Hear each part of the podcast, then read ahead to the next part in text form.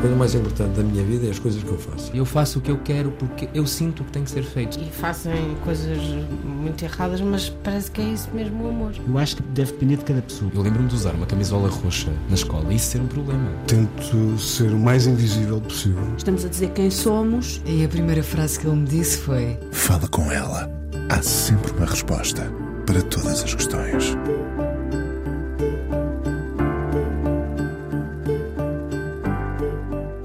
Devemos ousar, lembrou-lhe o pai sem querer ao longo da vida. Quis ser poeta aos 11 anos. Há muitas maneiras de fazer poesia. O primeiro poema foi escrito numa folha de outono. Ela, na verdade, ainda não sabia escrever. Apanhou a folha do chão e pediu à avó que a enviasse com destinatário para Lisboa. Já estava a fazer poesia, aquela que se faz em gestos largos e não conhece livros. O que é um poema? Quem o legitima? O que é ser poeta? Para dar um ombro à poesia, foi estudar jornalismo. Viveu em Londres três anos. Diz que lá aprendeu a amar melhor. É mais fácil dizer I love you. Que palavra não trocaria por nada deste mundo, do outro mundo? Diz que sempre teve medo de ser triste, mas basta ouvir os amigos para perceber que teima em ser feliz. Quando era pequenina, para além de escritora, também queria ser palhaço. O humor e a ironia estão sempre presentes na escrita dela. Um poema, um conto, uma peça de teatro, um argumento, uma nota final que desagua num tom cáustico, mas que nunca perde a elegância. Muito próprio, aliás, de quem sabe ser discreta e usa o silêncio como arma. Ou será a palavra? Nessa esgrima, quem sai vencedor? O poema ou o silêncio que o desenha? O humor é tão importante para ela que acabou por ser o tema da tese de mestrado em literatura, o cômico na poesia. Tem 14 livros editados desde 2003. Está representada em várias antologias em Portugal e no estrangeiro. 2024 celebra os 20 anos da poesia da Filipa Leal, autora de A Cidade Líquida, O Problema de Ser Norte, Vem à Quinta-feira, ou o conto que acaba de ser editado pela Relógio d'Água, O Vestido de Noiva. A poeta Filipa Leal hoje no Fala Com Ela, aqui na Antena 1. E afinal, como é que se diz Olá, eu sou a Filipa em japonês? Olá Inês, Watashi no namai wa Filipa desu. Nunca mais te esqueceste? Nunca mais me esqueci. Faço sempre esta piada quando quero uh, uh, impressionar alguém. Isto porque uh, aprendeste a dizer isto em, no teu tempo em Londres? Sim, porque na verdade em Londres eu não fiz tantos amigos ingleses, fiz mais amigos estrangeiros, porque no campus universitário naturalmente nos juntávamos mais aqueles que se calhar falavam menos bem a língua e falavam menos bem a cultura dos outros, ou seja, os ingleses iam para casa e tinham as suas coisas para fazer e nós tínhamos, estávamos todos longe da família. Portanto, os grandes, grandes amigos que fiz foram três japoneses, uma polaca e, e, um italiano siciliano, que ainda hoje mantenho contacto com todos. E... Ia perguntar justamente isso. Mantens contacto mantenho, com todos esses mantenho, amigos? Mantenho. E estou muito feliz porque esta semana tive a grande notícia da, da saída de um livro meu, do Fósforos e Metal, sobre imitação de ser humano na Polónia. E finalmente enviei para a Maria Chay, essa minha grande amiga, a dizer: finalmente, ao fim de tantos anos, vais conseguir entender o que eu escrevo. Que é agora é uma grande. Agora peço aos editores uh, do Japão e de Itália, se nos estiverem a ouvir, que me ajudem nesta, nesta saga.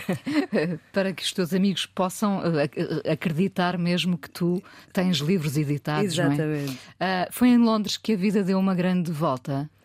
Ou não? A minha vida deu sempre grandes voltas, Inês. Na verdade, é a segunda vez que eu falo com ela, não é? A última vez que estive cá, por acaso, não ouvi, não fui ouvir o programa uh, há bastantes anos que estive contigo no Fala com ela e foi um prazer enorme. Quero dizer que és das pessoas com quem eu mais tenho prazer em falar. E é a primeira vez que venho falar sobre este livro novo, ainda por cima, não falei ainda com ninguém. Um, a minha vida foi sempre dando grandes voltas, porque uh, o risco de se querer ser poeta aos 11 anos, depois de se escolher ser jornalista em Portugal nas duas, nos, duas, nos dois campos, como sabemos ambas, uh, são dois campos bastante difíceis. Eu achei que o jornalismo era um campo seguro e depois fechei um, um jornal de 150 anos, que era o 1 de janeiro, porque fiz demasiadas entrevistas a poetas e dei-lhes demasiadas primeiras páginas no suplemento literário. Tenho sempre a sensação de que fui eu que o fechei, que fui eu que fiz com que falisse. Um... Pode constar, pode passar a constar do teu currículo. Sim, eu sim. acho que sim, acho que. e, e, portanto, na verdade, a minha vida foi dando sempre muitas voltas, porque nessa altura, quando fechou o 1 de janeiro, Eu sou do Porto, como sabes, e como tu, uh, e, e, na altura tentei lá ficar. Eu sei que há uma coisa que houve muita gente na altura que não me perdoou, pensou, mas porquê é que deixaste o Porto? Havia muito esta sensação, como quem foste para a capital armada em boa, uma coisa assim. E na verdade eu tentei ficar no Porto na altura porque tinha já estado bastantes anos fora e, portanto, queria ficar mais perto. E, e concorria tudo que, que possas imaginar, mas uh, tentei ser livreira, por exemplo.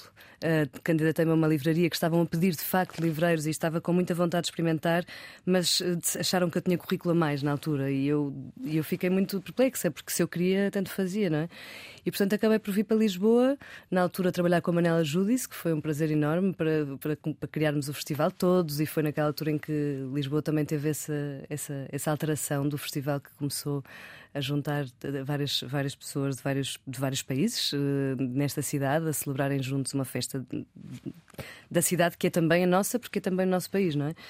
E portanto, nessa altura vim viver para Lisboa, portanto, a minha vida vai sempre dando grandes grandes saltos e, e, quando ser freelance, então os saltos são maiores, não é? Porque nós estamos sempre a mudar de projeto e a ter que nos reinventar. Como é que está a ondulação agora? Como é que está o mar? Está flat? Olha, está... o mar está super agitado porque uh, o nosso programa Nada Será Comodante terminou agora no princípio de janeiro. Sim. Claro que os programas não são eternos e assim, e assim faz sentido. E não voltará.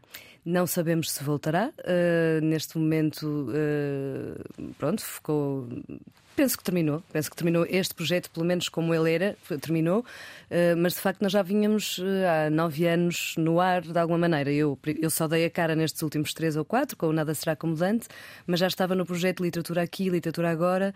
Portanto, foram nove anos de grande. E vinha do Câmara Clara antes disso, mas neste, pronto, no fundo, nos últimos dez anos uh, trabalhei em televisão, coisa que tinha jurado durante o curso jamais fazer. Lembro-me da minha querida avó que eu tanto adorava dizer, ai, quando eu fui estudar jornalismo, ai, filha, vou gostar tanto de ver na televisão. E eu dizer, oh, avó, isso é que não vai, porque eu nunca farei televisão, porque é a última coisa que quero fazer na vida. Quero fazer imprensa, Uh, depois apaixonei-me por rádio, uh, que passei pela Rádio Nova no, no princípio, no estágio, e, e, depois, olha, acabei, como a vida, como a minha mãe dizia, é o que acontece. A minha mãe, citando John Lennon, o que acontece enquanto nós fazemos outros planos, uh, acabei como a fazer televisão. Neste momento estamos numa grande reviravolta e eu vou, hum, vou dedicar este ano a algumas outras coisas que tinha pensado em fazer há bastante tempo. Uma delas começa já, e, e é um, uma oficina de escrita, ou seja, nos 20 anos de poesia, uh, a Companhia Nacional de Espetáculos, que é uma agência de um querido amigo, do Joaquim Magdail, uh, estava a tentar que eu fizesse, um, criasse uma masterclass, um workshop, o que fosse já há bastante tempo. E então aceitei este, este desafio e vou passar uh, uma semana com um grupo de pessoas. Vai ser online para já para poder chegar a todo o país e para poder chegar. Sei que neste momento, por exemplo, arrancamos agora e sei que tenho uma pessoa do Luxemburgo, ou seja, pessoas que, que, se inscreveram que não são, que não podem estar presencialmente comigo.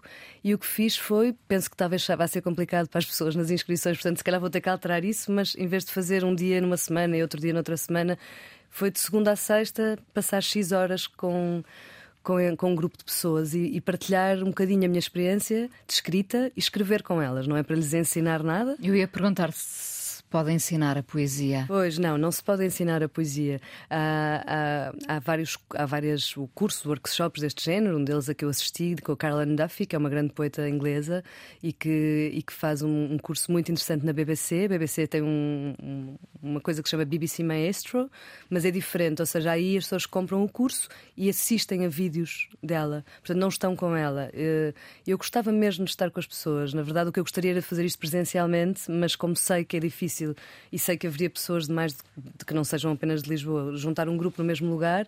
Para já vou começar assim, portanto chama-se escrever poesia é, e, e, é, e, é, e, será online para ser mais fácil e, é, e, vai ser um desafio para mim porque nunca fiz isto mas vai ser uma forma também de, de, aprender com as pessoas e de saber as experiências das pessoas e que expectativas têm, de partilharmos poemas, de escrevermos poemas e de acabarem eles também com uma primeira plaquete de poesia, que é o que eu lhes prometo, e tentar editar com eles os poemas e fazermos.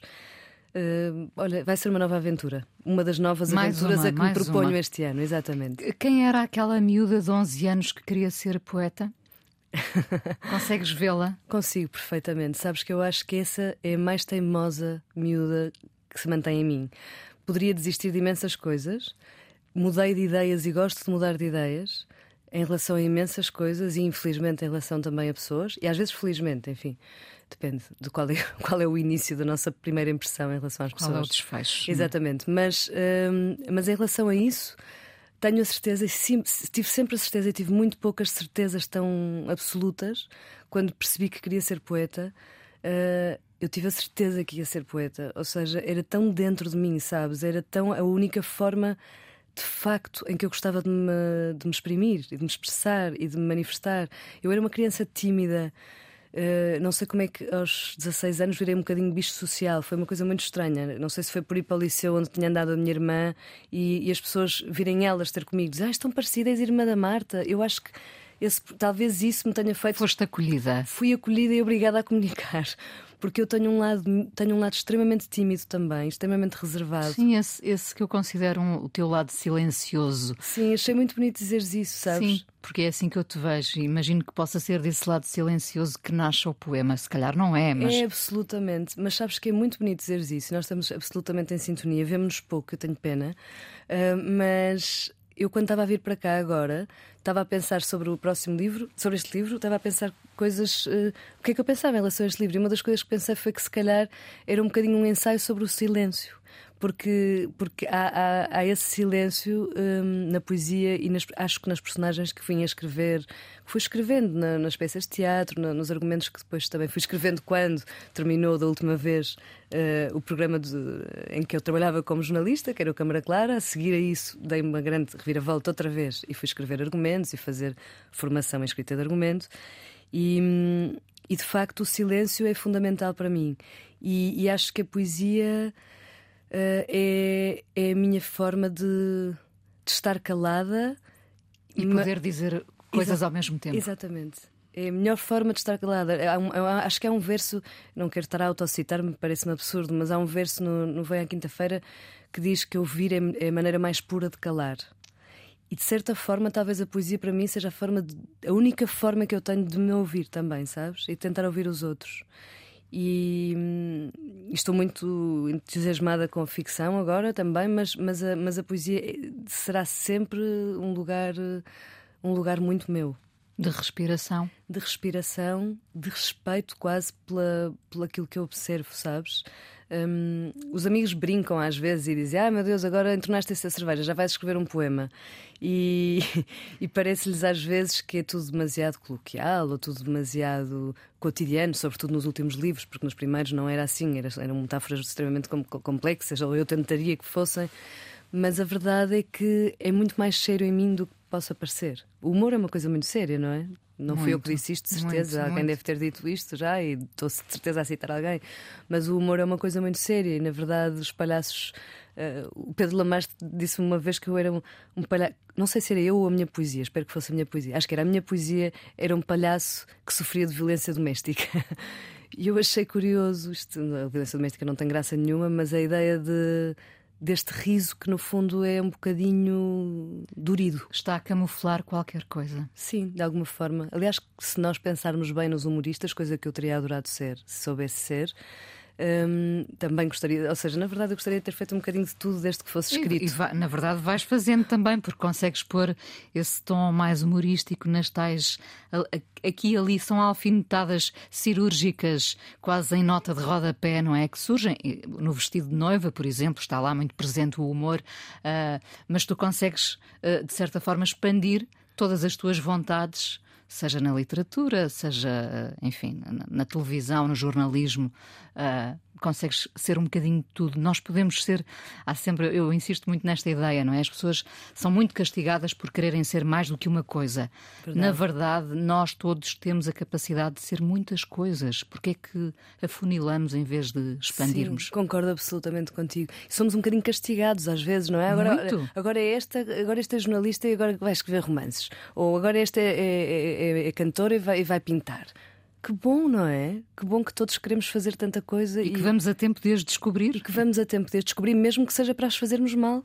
Uh, idealmente tentaremos fazê-las bem, mas, mas experimentar é, é, de facto é a razão pela qual estamos aqui, acho eu, e, e, nós criadores um bocadinho obsessivamente concentrados nisso, se calhar demais, mas, mas acho que acho que pronto, como dizia o Beckett, parece um lugar comum, mas cada vez me parece mais, mais, mais importante lembrar isso, não é? Do falhar, falhar de novo, falhar melhor e não ter medo de falhar vem, vem com a idade também, não é? No princípio temos mais medo de falhar. Depois, depois deixamos de temer o ridículo, acho eu. É uma libertação.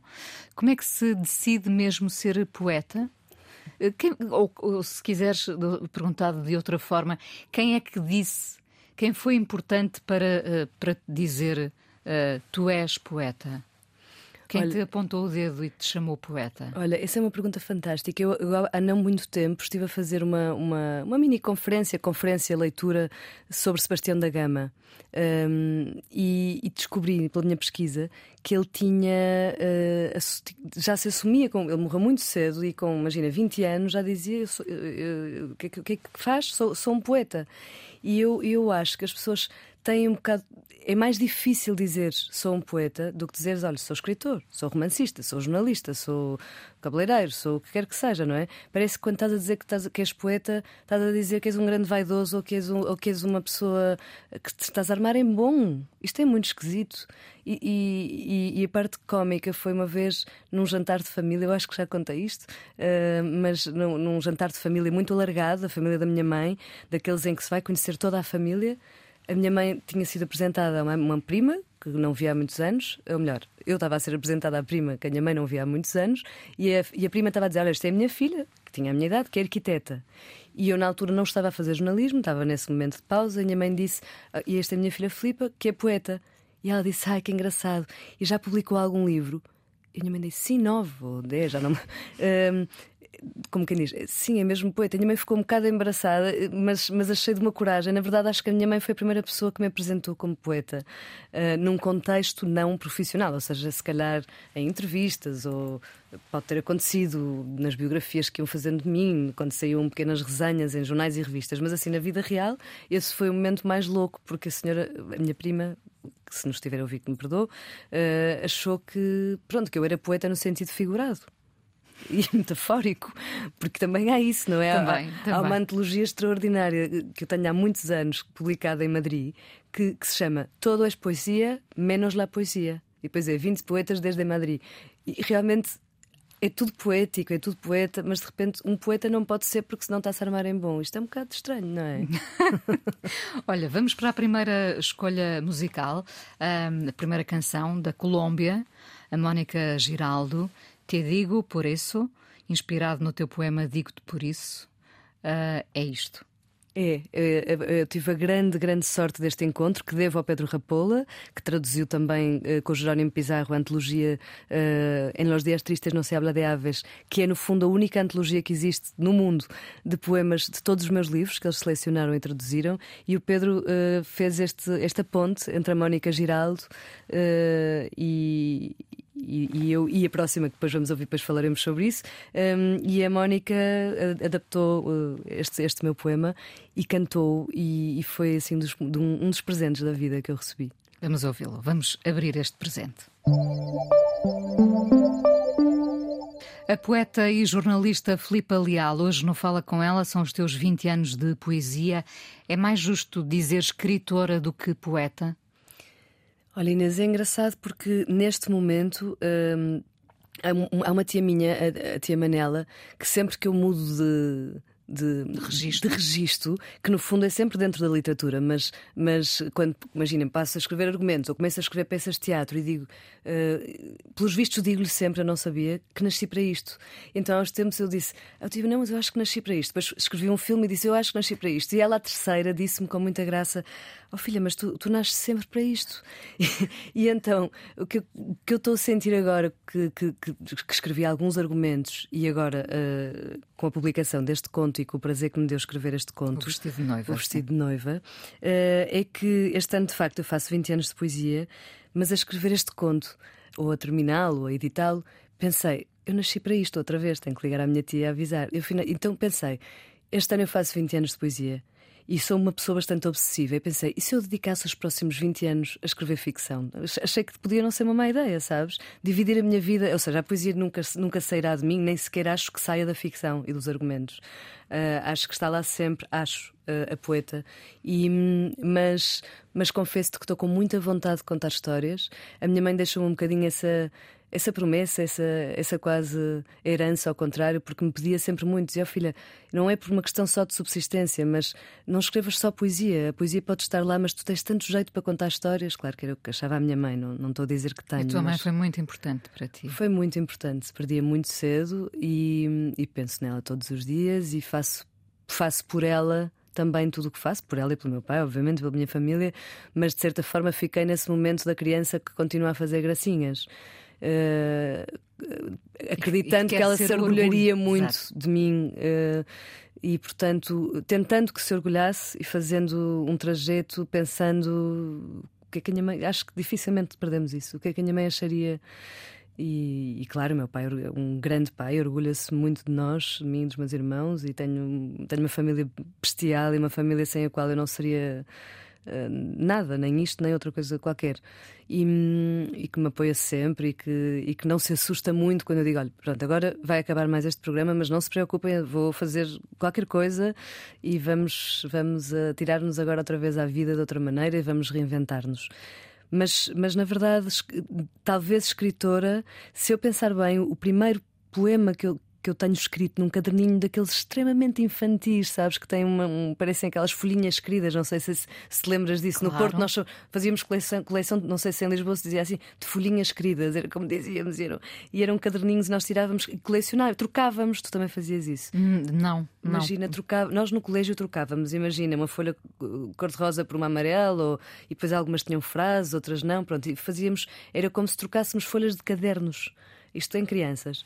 E eu tenho um desses cadernos, e, e, e há uns tempos, numa mudança, uma das várias mudanças de casa, hum, encontrei-o. E, e o poema começa muito novinha, portanto devia ter 11, 12 anos, não sei, a dizer: O meu sonho é, é ser escritora, escrever até me fartar, porque o melhor que há no mundo é criar. E começa assim. Portanto, claro que a poeta foi a, primeiro, a primeira ambição e acho que é a minha, a minha identidade. Mas na verdade o que tem acontecido de facto é ser escritora também, é ter, é ter escrito a série, o filme, os argumentos, o teatro e agora o conto. Não é o meu primeiro conto publicado, mas é. Na verdade, há 20 anos publiquei o meu primeiro livro, há 21, foi ano passado, e era um conto também, Lua Polaroid. Portanto, na verdade, estreiei-me com um conto. E agora voltas ao E agora conto. voltei ao conto. Este, este vestido de noiva, uh, uh, fala-se de um casamento, o de Branca e David, com um desfecho inesperado. Uh, poderá vir a ser uma peça de teatro? Olha, Inês, na verdade, eu, quando comecei a escrever este, esta história, quando pensei nela, eu pensei que seria um filme. Eu tinha muita vontade que ela fosse um filme. E acabou por ser um livro que me deu uma liberdade muito maior, porque, ao menos no livro, quem manda sou eu, não é? E num filme, como sabemos, hum, é sempre mais complicado. Uma, uma das primeiras leitoras do livro, uma grande amiga, disse-me no outro dia que achava que o Pedro Almodóvar devia adaptar este livro e, portanto, já que estamos no Fala com ela, Pedro Almodóvar, se estiveres a ouvir-nos, uh, fica a sugestão. mas, mas pronto, na verdade. Um, eu imaginei-o como argumento, acho que por isso mesmo o conto depois está todo escrito pescando o olho ao cinema, não é? Falando sobre uh, se isto fosse um filme, uh, estaríamos a ver a personagem deste ponto de vista ou daquele ponto de vista, e, e espero eu que ponha o leitor no lugar de visualizar de facto uh, as personagens da maneira como se eu estivesse a enquadrá-las numa. Num, como se eu estivesse a realizar pela primeira vez o meu, o meu filme.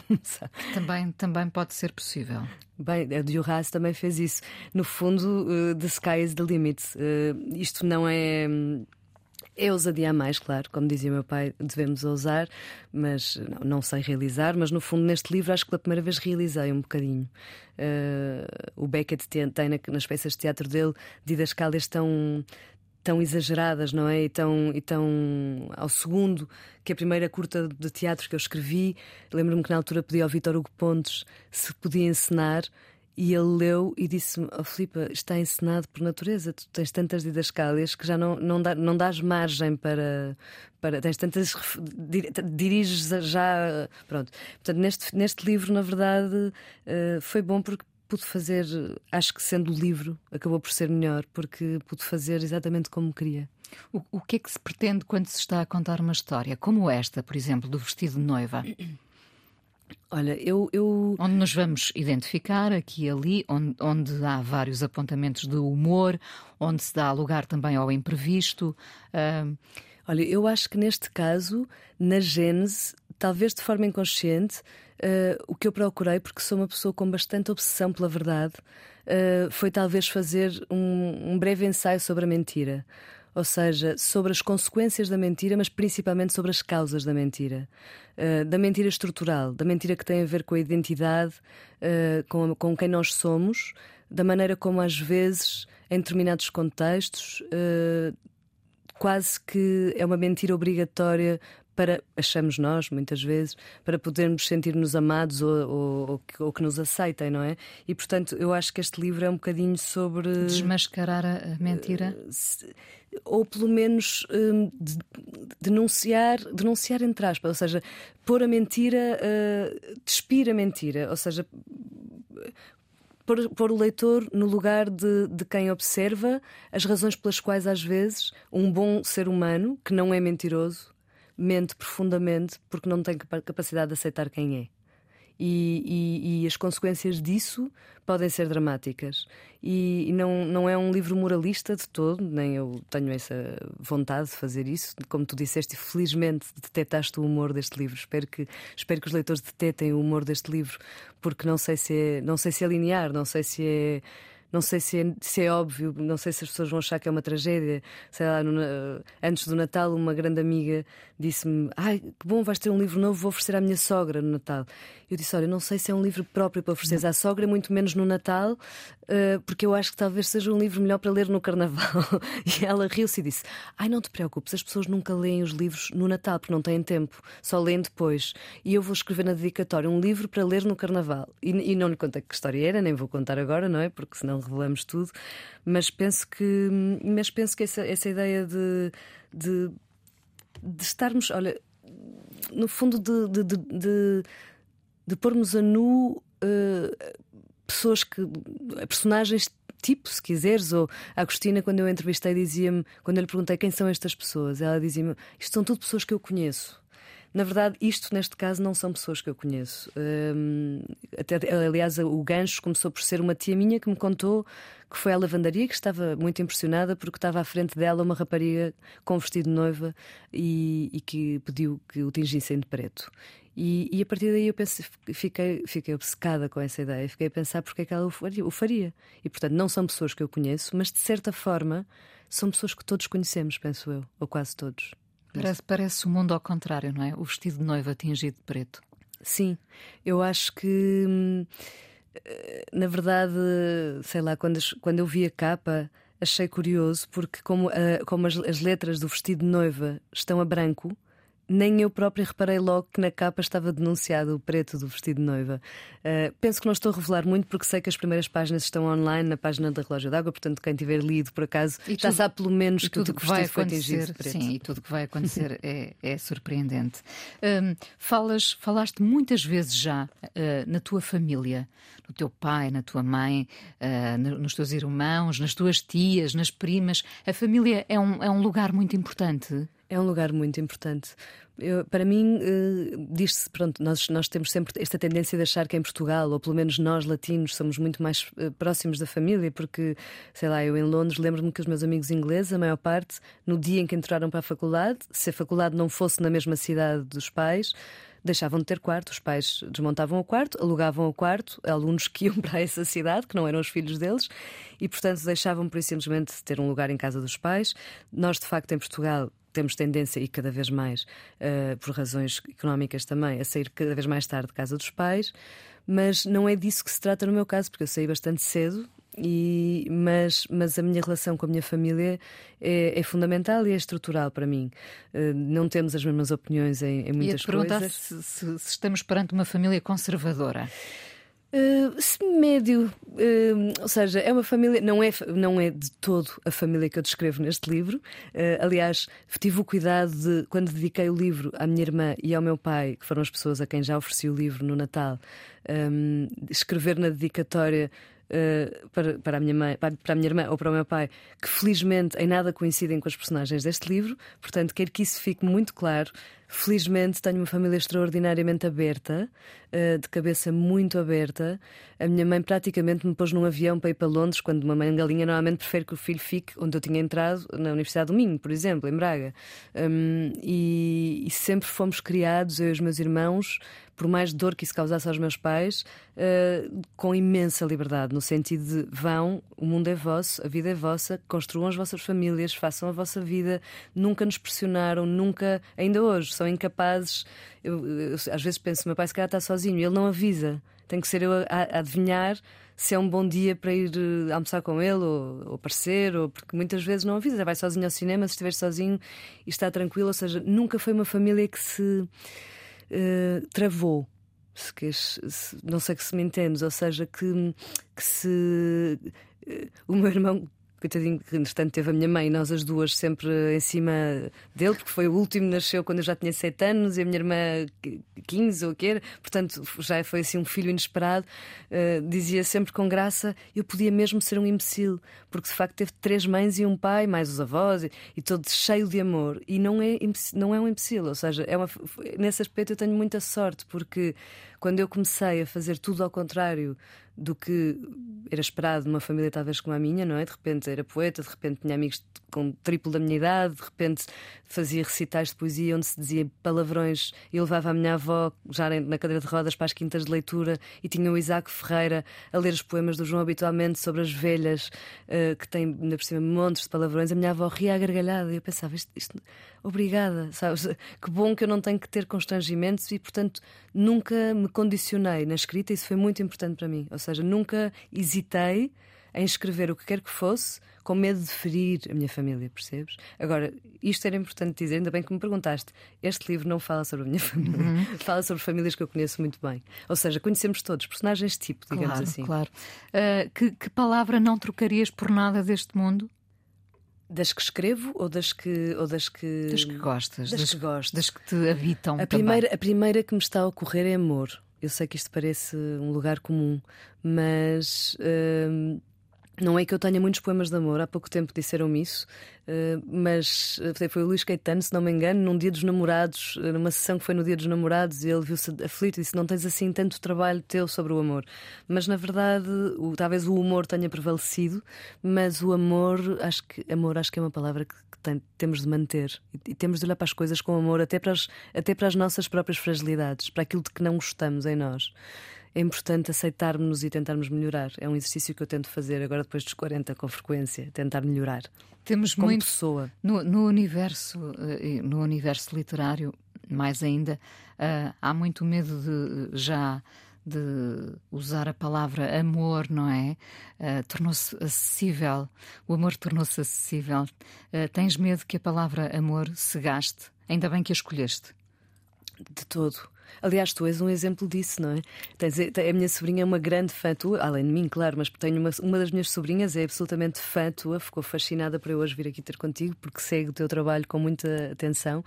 Um, e, e, acho que nós não temos de ter medo de, de palavras que se gastem, porque. Hum, Quer dizer, o amor é a última palavra que devia ser gasta de todas, não é? Uh, podemos. Uh, eu tenho um poema em que, em que falo um bocadinho sobre ter-me cansado da palavra mar, porque de facto os poetas portugueses escreveram sempre muito sobre Verdade. o mar. Eu não me canso do mar, mas cansei-me um bocadinho de escrever sobre o mar, porque comecei a perceber que o mar estava a entrar. Uh, Uh, está, olha, estava a encher o meu quarto. Eu tenho um poema daquele. O senhor enche o meu quarto de alto mar e ele encheu mesmo, e de repente eu já não queria tanto mar uh, na minha poesia, porque. Porque, porque queria falar sobre outras coisas, mas, mas sobre o amor tenho cada vez mais vontade de escrever. É engraçado. O amor e o humor também. O humor, sim. Uh, o, o meio é, é muito punitivo e preconceituoso, o meio literário. O meio literário, literário é, é, complexo. Eu acho que, eu acho que entre criadores uh, é sempre preferível. Eu acho que é um poema da Inês Lourenço, se não me engano, que diz preferível é não ter muitos amigos poetas. se não me engano, é assim o verso. Não sei se estou a citar bem. E. Olha-se sempre de cima, não é? Dá a ideia que há sempre alguém que está a olhar eu, de cima. Eu, eu penso que sim, mas sabes, eu, eu na verdade comecei comecei tão cedo, comecei a publicar tão cedo. Hoje em dia fico tão feliz que haja tantas mulheres da minha é geração verdade. e das gerações anteriores e, e, e, e, mais um bocadinho mais velhas do que eu, indiferente, começaram antes, uh, começaram, começaram depois, e fico tão feliz de haver tão grandes mulheres poetas neste momento em Portugal que eu admiro tanto, uh, mas eu comecei muito cedo porque sou um bocadinho irresponsável, não é? Portanto, eu comecei a publicar com 23 anos e, e, com todas as falhas que isso implica, não é? Tenho algum pudor em, em reler o meu primeiro livro.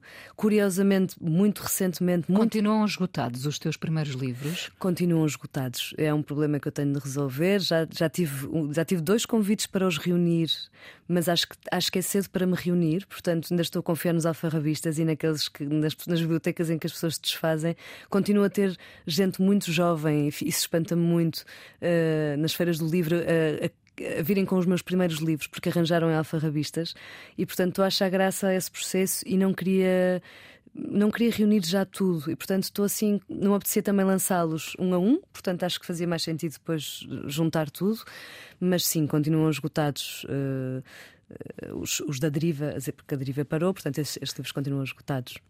Quando escreves, quando uh, e o que te faz escrever, uh, imagino o olhar, uh, sem dúvida, não é? Esse olhar teu, que se calhar vem do tal silêncio, quando é que o fazes? Sem, sem disciplina? Sem disciplina nenhuma, a não ser que esteja a escrever um argumento, ou uma peça de teatro, ou uma ficção, e, e, e, nesse sentido é preciso, é preciso alguma disciplina mais, até por causa da memória, porque porque podemos perder o, o fio a, a, às personagens, ou seja, podemos perder um bocadinho o pé das personagens. Mas, mas a poesia uh, é, acontece mais do que eu a faço acontecer. Há aquela história célebre de uma escritora que já não sei quem é, que dizia quando estava no trânsito constantemente lhe acontecia uh, surgir-lhe uma, um, uma, uma, frase, ela olhava para cima e dizia God, can't we see I'm driving, não é? E, e isto, eu lembro muitas vezes disto, porque acontece-me com frequência. Ainda por cima, agora vejo muito mal sem óculos, portanto já me acontece pegar no telemóvel e ditar para o bloco de notas, às vezes, uh, ou, ou imagina, meio da noite, depois penso, agora vou ter que acender a luz, pôr os óculos, buscar. Então tento gravar, ditar para, para bloco de notas, pelo menos os tópicos, pelo menos os versos que me vão surgindo. Portanto, eh, a escrita da poesia é muito caótica eu não me sento para escrever um livro de poemas. E hum, aconteceu-me já, por exemplo, com a Inexistência de Eva, com o Val Formoso, a Cidade Líquida, houve alguns livros em que eu me escrevi, em que eu me sentei e escrevi praticamente de, de um fôlego, porque eram livros com uma continuidade, não é? Eram livros de poesia em que o Odília Lopes Lopes, da Não Edições, onde a, queridíssima Não Edições, que também já tem neste momento três livros meus, e esses sim estão disponíveis. Hum, mas são mais raros esses momentos. Geralmente vai acontecendo, vou escrevendo, vou mantendo tudo numa pasta. Geralmente escrevo à mão, poesia, e portanto tenho uma pasta infinita. Não tenho uma arca, mas vou tendo pastas diversas onde tenho os poemas mais recentes e depois, quando os passo a limpo para o computador, é que, é que, é que, é que chega o, o processo de edição, digamos assim, de, de cortar ou, ou acrescentar ou alterar alguma coisa. O que é um dia bom para ti, Filipa? Um dia bom para mim, uh, neste momento, é um dia sem surpresas. A partir dos 40 e tal anos, uh, é, é um dia sem surpresas. Na verdade, eu trazia-te aqui um poema, porque vai ser do próximo livro, agora nos 20 anos de poesia, que, que, se chama Os Dias Sem Surpresa, precisamente, e que te posso ler se quiseres, e que acho que é a melhor maneira de responder a isso. Os dias mais silenciosos são dias magros, como a Diet Coke, dias em que nem sequer notamos os navios doentes, navios de quarentena, onde felizmente nunca poderíamos ter chegado a entrar Nunca teríamos chegado a chegar por não sermos capazes da primeira partida. Os dias mais silenciosos não são tristes. São de rejeitar cruzeiros fixos, pasteleiros de máscara de ferro a fazerem bolos doentes para hóspedes doentes. O mundo, Drummond, o vasto mundo, está horrível. E tudo o que consigo é pedir um copo de branco, o mais barato na esplanada, cheia de gente espantada com ainda haver sol. Os dias mais silenciosos têm uma bandeira vertical, caída de não haver vento, e muita gente a andar de bicicleta. Aos 44 anos, tudo o que desejo são estes dias sem surpresa: chegar ao céu, sentar-me efetuar o pagamento no ato da entrega. Quando é que vai sair esse livro? Uh, olha, uh, em princípio está previsto para maio. Uh, o próximo livro de poemas, pela Síria Alvim, foi anunciado ontem para maio, pela Porta Editora. vou falar com eles Maio ou setembro eram duas datas possíveis, mas certamente este ano, que é o ano dos 20 anos de poesia, mas está previsto para maio em princípio. Vamos terminar com esta canção da Mafalda Veiga. Uh, porquê esta canção? Olha, esta canção é uma a, a Mafalda, a Mafalda é uma, é uma grande e cantora e compositora cujo trabalho eu acompanho há, há muitíssimos anos, que admiro profundamente e, e que tive a sorte de, de, encontrar também na minha vida. E, e, isso foi um privilégio. Esta canção é do novo EP da Mafalda Veiga, que vai sair daqui a pouco tempo, chama-se mesmo Esta Canção, é o EP Geografia Particular, e para mim esta em particular, deste próximo EP, é aquilo que eu gostaria de conseguir fazer com a poesia, ou seja, chegar a este nível de simplicidade. Acho que é o que a arte deseja e, e é para mim uma das grandes, grandes canções do, do próximo disco da Mafalda. Vamos ouvir então, aqui na Antena 1 despedimos, mas ainda falamos um bocadinho no podcast.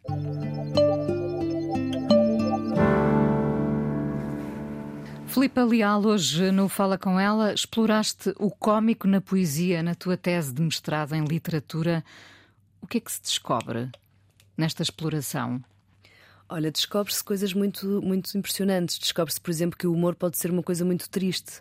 Uh, uma das poetas que eu estudei foi a Adília Lopes e, e, e, foi sugestão do meu orientador de mestrado, o professor Ronaldo Saraiva, da Faculdade de Letras do Porto. Uh, e, e, quando eu li pela primeira, pela primeira vez a, a obra da Adília Lopes, fiquei horrorizada porque achei que o nível, o nível de auto-ironia dela, mas também incluindo todas as mulheres, ou seja, a maneira como ela tratava a mulher, com imenso humor, de facto, com um sarcasmo infinito, era tão triste e tão ofensiva para mim naquela idade, pelo menos, ou com aquela experiência de vida e de leitora, e de vida de leitora, uh, que, que me impressionou muito e quase que tirei o livro pela janela a primeira vez. E depois fui reler e reler e reler até lhe escrever um livro. Depois escrevi o tal livro de Adília Lopes Lopes, que saiu pela Não Edições, uh, que é uma espécie de carta à Adília Lopes e é sobre a Adília Lopes cá em mim.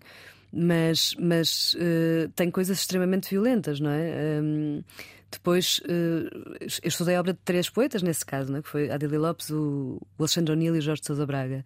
No Jorge de Sousa Braga, o que descobri foi um humor com ternura.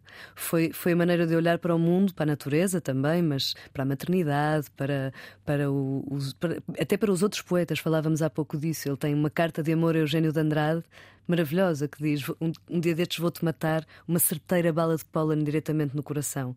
E, e, e, um poeta, ou seja, era o poeta a matar o poeta, como aqueles que gostam de matar o pai na arte, não é? Mas, mas, mas era um poema de amor, acho que se chama poema de amor até. Eh, ou Carta de Amor, Eugênio de Andrade. Uh, portanto, no, no, caso de Jorge Braga, descobria-se humor com ternura. Foi assim que lhe chamei no, no, na tese.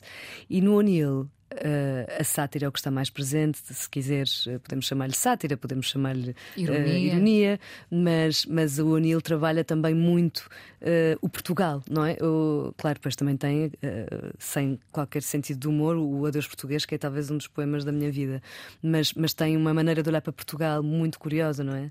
A Santa Paciência, país a tua padroeira porque é muito atual. Poderíamos fazer disto um slogan e pôr por aí, por todo lado. Há muito que não é inteligível na poesia. Quer-se passar essa ideia de que nem tudo. Nem tudo se percebe, nem tudo está ao nosso alcance. Há muito essa ideia que me irrita profundamente, que não está ao nosso alcance, não é? Que a poesia é só de alguns. Eu acho isso desesperante. É, é contra isso que vêm, que vêm lutando também, acho eu, os meus poemas. Mas, eh, por exemplo, na, num dos últimos livros, que se chama Estrada para Firopótamos, que eu publiquei com o queridíssimo Luís Carmelo, que perdemos há pouco tempo na Nova Mimosa, hum, houve alguém que me disse: Ah, curioso, eh, neste livro fizeste crónicas em poemas, ou seja, uh, eu, achei, eu achei muito até achei bonita a ideia, porque é, no fundo é, é uma espécie de relato de uma viagem à Grécia. Mas para mim é muito mais do que isso, porque a Estrada estrada para Firopótamos é de facto uma estrada muito complexa de descer na, na ilha de Milos e, e, de subir, porque tens caminhões de carga com pedra um, a toda a hora e, e, e, a estrada é muito curtinha. Portanto, tens, tens perigo de morte em qualquer, em, em qualquer sentido, na subida ou na descida, na estrada para Firopótamos e, e, chegas lá abaixo e é, é, o paraíso, é uma coisa belíssima. Portanto, um, é um livro para mim extremamente metafórico, mas que pode ser Para lido. chegar ao paraíso vais ter que passar pela dor. Eu acho que sim, de certa forma é isso. E, na verdade os caminhões carregam pedra, e no, no primeiro poema o que eu pergunto e, e o que carregava eu na estrada para Firopótamos, não é? De certa forma, nós também carregamos pedra e nós vamos no carrinho mais pequeno, mas nós vamos também carregar pedra, todos nós. E isto para dizer que, por exemplo, a estrada para Firopótamos pode ser lido, acho eu, de uma forma extremamente simplista ou pode ser lido, penso eu, de uma forma até um pouco dura sobre essa metáfora da, da pedra que é que, nós carregamos. E na verdade eu, eu, eu, comecei por escrever coisas mais complexas. Um, naquela senda de, de, de, os mais jovens serem, serem barrocos por, por timidez ou por, ou por por insegurança, por insegurança e essa não é? insegurança é? mistura-se com arrogância. É? Exatamente, é? essa frase que, não, que, me disseram uma vez que era de Borges, mas que eu nunca consegui encontrar a raiz. Mas sim, de facto, uh, os meus primeiros livros foram sempre mais densos, mais metafóricos, sobre a cidade líquida, sobre a Eva fechada numa sala muito branca, que era a primeira das mulheres, mas no fundo era qualquer uma de nós na atualidade. E, e ainda assim com uma, linguagem, com uma linguagem simples, mas as imagens que eu ia criando eram complexas quando eu era muito mais jovem. Uh, agora, uh, a linguagem permanece simples e as imagens também talvez estejam mais simplificadas. E, e às vezes pergunto-me se estou a ceder demais a essa, simpli a essa simplicidade ou a essa simplificação. Uh, mas aconteceu uma coisa muito curiosa. Quando, quando há, há relativamente pouco tempo traduziram alguns poemas meus para francês e eu fui à Casa de Portugal, a Paris, para, para apresentarem um, um trabalho sobre poemas meus. E eles tinham, tinham feito um verso meu rigorosamente ao contrário, ou seja, é de um poema em que diz: Era este o meu medo de ter cedido à comunicabilidade. Um, e eles traduziram ao contrário, eles acharam que eu tinha cedido à incomunicabilidade. E portanto, todo o espetáculo era à volta de uma coisa que era um, contrária. Portanto, eles nem sequer enganaram-se na tradução. Eu não corrigi porque o espetáculo estava pronto, portanto, eu fui assistir e depois no fim havia uma conversa com uma tradutora. E o que é que tu fizeste perante isso? E eu, e eu depois expliquei durante a conversa, mas foi muito interessante. A conversa acabou por ser um pouco sobre isso, ou seja, a tradução. O, o espetáculo tinha vários outros poemas, não, não, não partia só desse, mas esse em particular estava traduzido ao contrário. O que eu achei bom sinal, o que significou para mim foi eu acho que cedi demasiado à comunicabilidade mas eles, quando traduziram, nem sequer puseram essa hipótese. Acharam que eu tinha cedido à incomunicação. O meu medo era ter cedido à incomunicabilidade. E foi tão curioso para mim que eu fiquei mais relaxada. Pensei, bem, se é assim, então é porque se calhar não está tão simplista. Ou seja, a única coisa que eu acho importante, Inês, no meio disto tudo, é que a arte se mantenha arte. Pronto, seja isso o que for para cada um de nós. O que eu acho é que não podemos perder o trabalho de linguagem, que não podemos, nós escritores, não podemos perder. Uh, a noção, pronto, que para cada um é diferente, de que uh, é a língua que estamos a trabalhar, que é a linguagem e a literatura que estamos a trabalhar. Eu acho que a literatura tem que ter literatura. É só a única coisa que eu é, é só para mim o limite só está aí, compreendes? De resto, acho um absurdo esta coisa de termos de complicar para que pareça interessante ou para que pareça poesia ou para que pareça, acho que a poesia Quer dizer, que a poesia começa por ser dita e cantada por toda a gente, para ser partilhada, não é uma coisa para ser uh, de meia dúzia que estão fechados numa cava a dizer mal, ainda por cima dos outros todos que estão cá fora a comunicar, não é? O que é um poema? Essa pergunta é difícil. O que é um poema? É um depósito? Um poema, pelo menos é um poema para mim, ou seja, não é toda a poesia menos a poesia. Um poema para mim é um poema, não é, não é, um, não é uma metáfora de outra coisa. Uh, acho que é importante pensarmos nisso assim, não é? Um poema não é, não é uma pessoa, um poema não é uh, um dia bonito, um poema. Eu tenho trabalhado muito nesse sentido, que é, por favor, deixem de considerar a poesia como um objetivo, como um adjetivo, peço desculpa. Uh, ser mais poético ou menos poético. a poesia ser também a poesia, poder ser a poesia. um poema um poema. Um poema, se calhar, é um lugar de silêncio, como tu, como tu disseste. Acho que me deste a definição no princípio desta conversa. Acho que é também um lugar de silêncio. Acho que é um lugar do ponto de vista estrutural ou, ou da formulação, é, é claramente um lugar de síntese e, portanto, para a síntese, nós temos que tirar tanta coisa, tanto ruído, não é? Tanta, tantas palavras. No fundo, a poesia tem que tirar tantas palavras para poder ser poesia, não é? Filipa, obrigada por teres vindo ao Fala com ela. Muito obrigada, Inês. É tão bom falar com ela. Obrigada. A coisa mais importante da minha vida é as coisas que eu faço. Eu faço o que eu quero porque eu sinto que tem que ser feito. E fazem coisas muito erradas, mas parece que é isso mesmo o amor. Eu acho que deve depender de cada pessoa. Eu lembro-me de usar uma camisola roxa na escola e isso ser um problema. Tento ser o mais invisível possível. Estamos a dizer quem somos. E a primeira frase que ele me disse foi: Fala com ela. Há sempre uma resposta para todas as questões.